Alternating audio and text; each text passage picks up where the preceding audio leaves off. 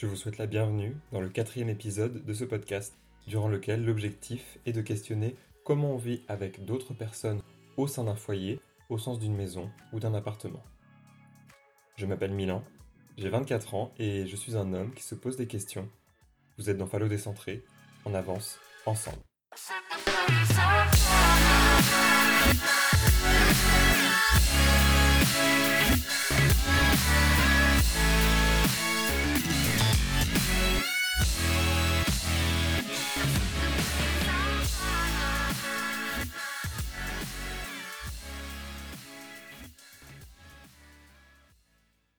Je précise, avant de lancer le fil de cet épisode, que je suis l'aîné d'une famille de 5 personnes.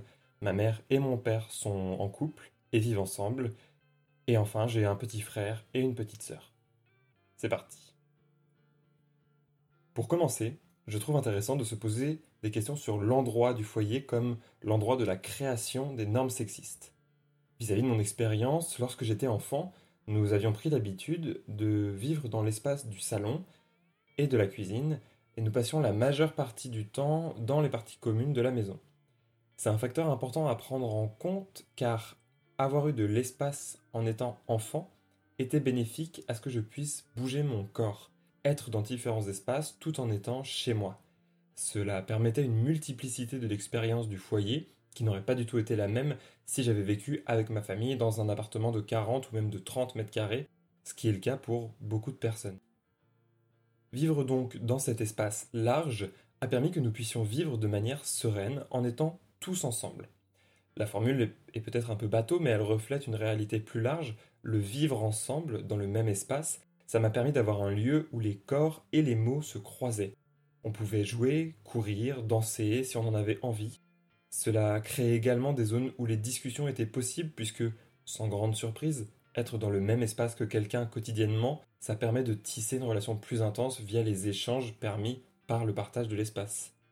Ainsi, j'ai grandi dans un espace où j'avais le droit de m'exprimer à travers mon corps, de jouer, de m'allonger par terre, de faire des cabanes.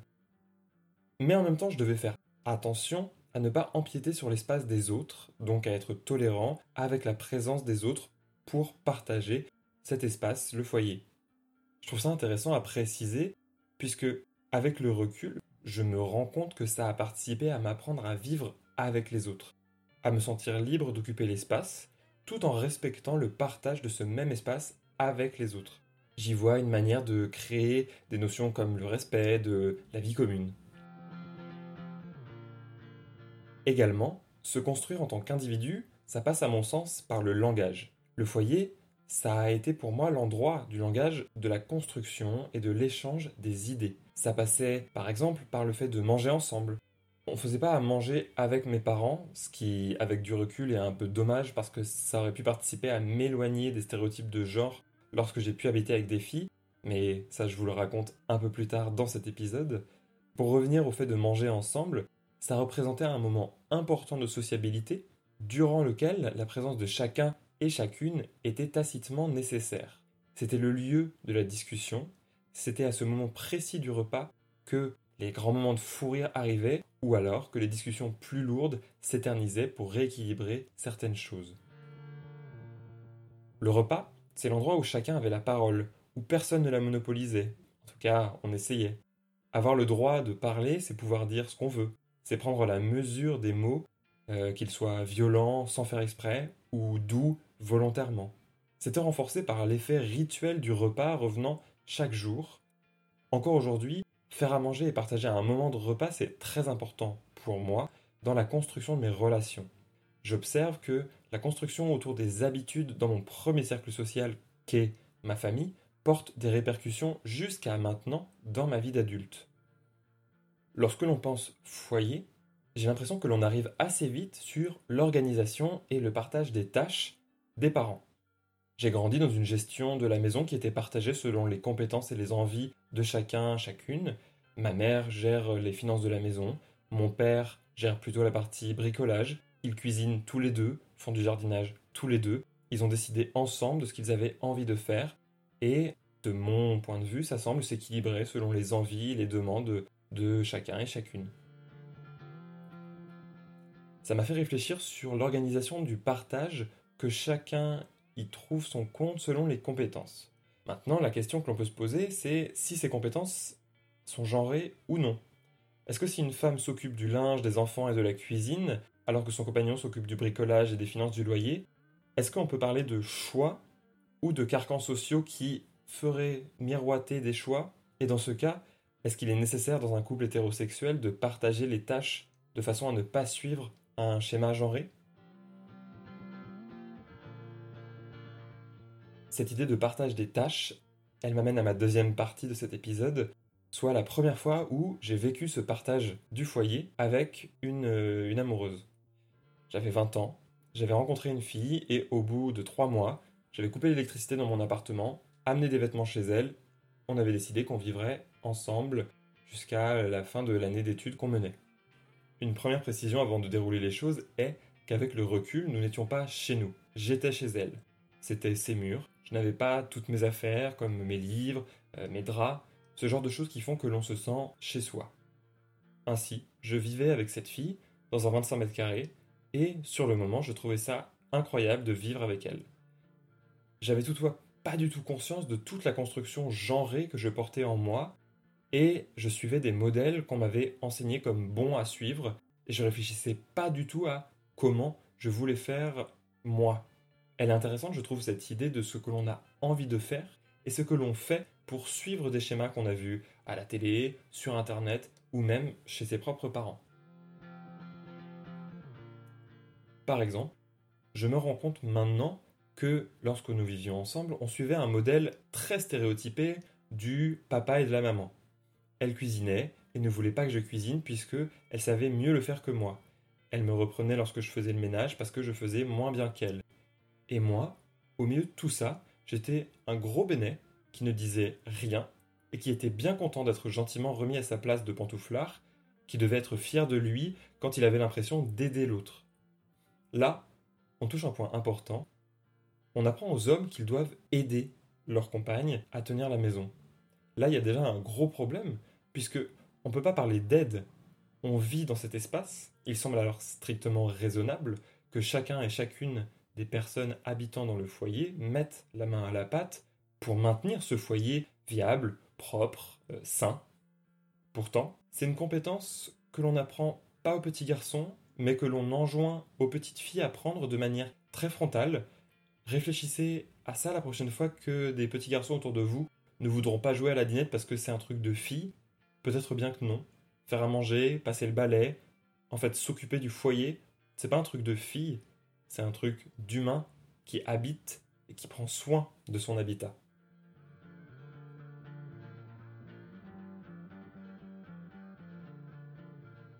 Qui plus est, dans cette histoire de jouer au pantouflard qui aide, il y avait une vraie différence entre ce que j'avais pu observer avec mes parents et ce que j'appliquais dans ma relation de couple avec un habitat partagé.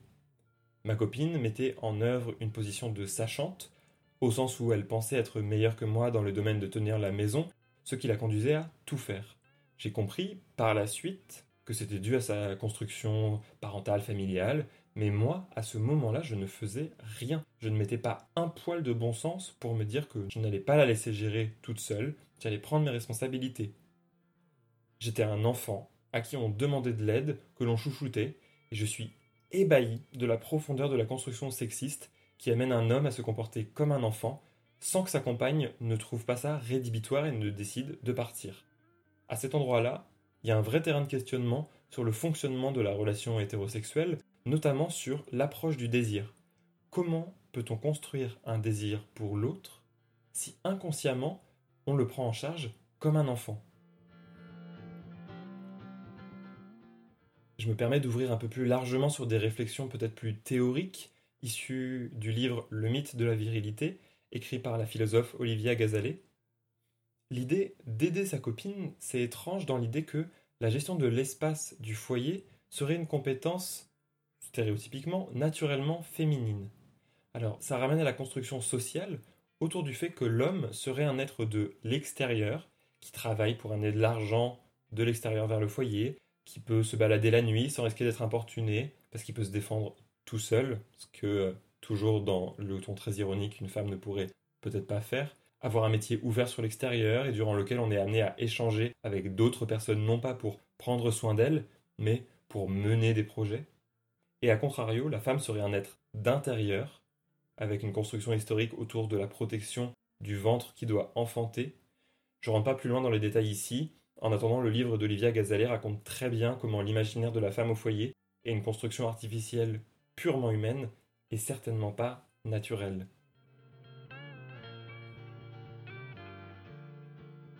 Alors, cette histoire avec mon ex-copine remonte à quelques années. J'ai évolué et mûri. Et j'ai pris conscience du fait qu'être un homme m'octroie des privilèges. J'ai donc réfléchi autour de ce que ça veut dire d'être un homme vivant avec une femme. La vie m'a offert un bon terrain d'expérimentation puisque en mars 2020, euh, je me retrouve confiné chez ma petite amie car j'étais en week-end dans la ville où elle habite. J'allais alors avoir deux mois jusqu'au déconfinement pour avoir un terrain d'expérimentation avec ma copine qui est féministe et qui se renseigne beaucoup sur ces questions. Le premier enjeu, ça a été le partage des tâches.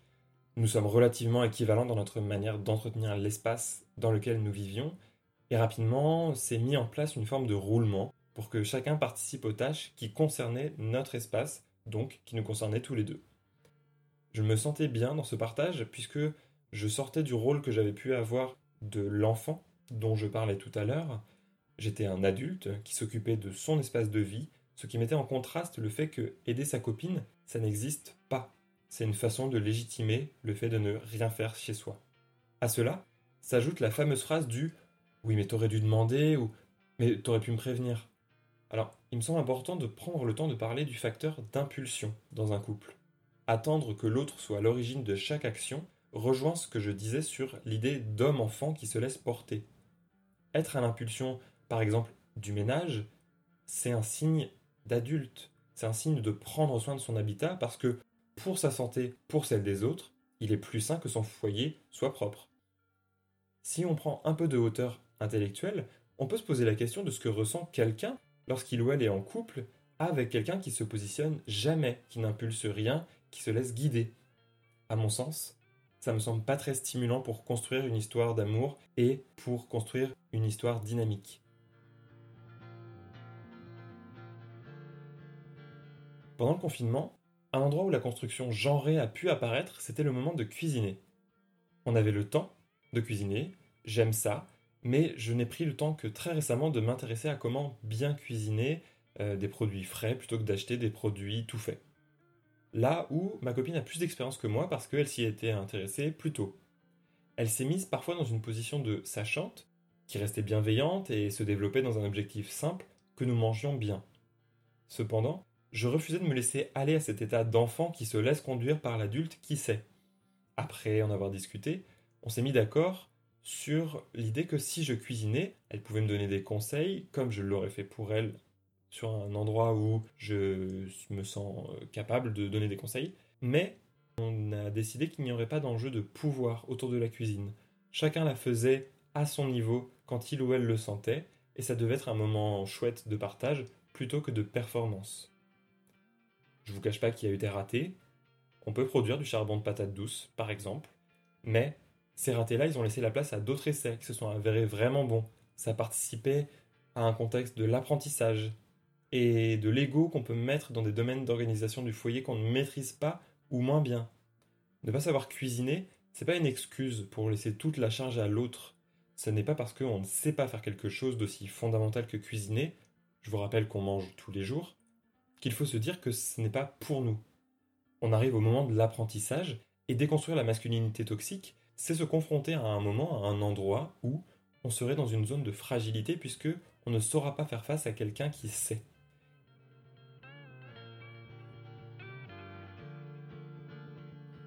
Pour revenir à ma situation lors du confinement, je suis content qu'on ait pu en discuter de ça avec ma copine parce que ça m'a permis de m'améliorer personnellement en cuisine, mais surtout, ça me permet de rebondir sur l'idée phare de ce podcast qui est d'expliquer que déconstruire la masculinité toxique, c'est se rendre plus libre, c'est se donner de l'espace pour s'améliorer et c'est construire une relation sereine et saine sans relation faussement cachée d'adulte-enfant au sein de son couple on nous rabâche tout le temps qu'il faut être un homme.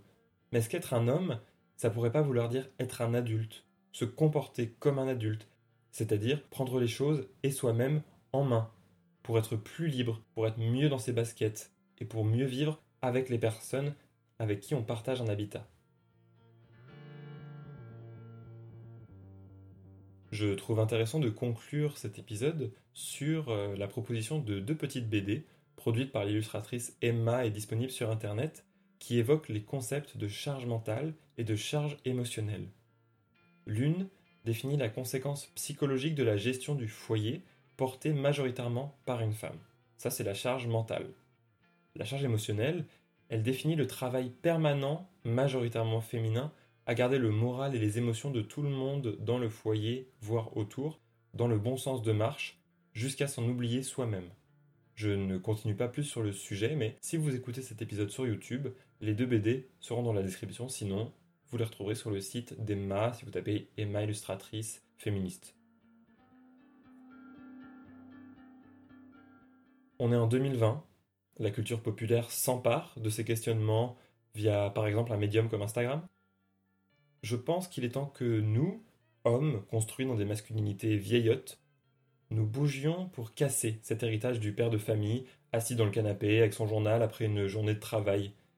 C'est une image d'un autre temps, et pour celles ou ceux qui diront qu'avant c'était des vrais mecs, on retrouve des traces de cette réflexion nostalgique autour d'une virilité perdue jusqu'au grec ancien, qui se faisait exactement les mêmes réflexions de avant c'était des vrais mecs, et je vous rappelle que les Grecs anciens s'attrapaient les testicules pour se saluer. On peut donc se dire que l'évolution a du bon. Soyons-en tous conscients. Je sais que j'y vais peut-être fort pour certains ou certaines. Tout va bien se passer. Réfléchir à ces questions, c'est déjà commencer à avancer vers une vie commune plus apaisée et sereine où chacun et chacune prend soin de l'autre. Et nous, hommes, garçons, on n'est pas éduqués à prendre soin on est éduqué à être performant, à gagner, à nous battre, à être énergique. Mais prendre soin, c'est une grosse case vide. C'est une erreur système. Mais alors comment est-ce qu'on peut vivre avec quelqu'un si on ne sait pas comment prendre soin d'elle?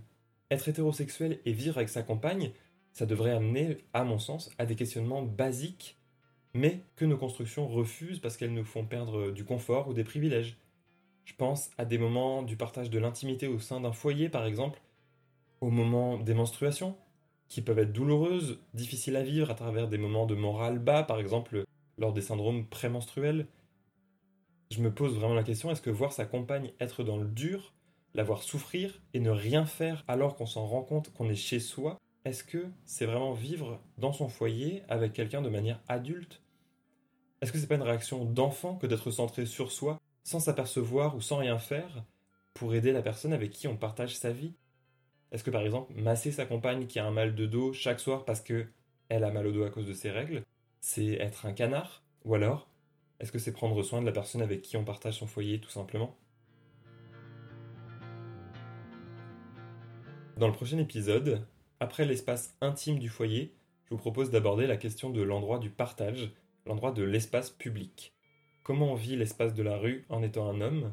Est-ce que c'est un espace où on a le droit de draguer? Ou plutôt un droit d'importuner. Merci d'avoir écouté ce podcast. Abonnez-vous sur Instagram pour ne pas louper d'informations et surtout, je vous enjoins à le partager autour de vous. C'est la meilleure manière qu'il vive dans plein d'oreilles. Rendez-vous dans l'épisode 5. Salut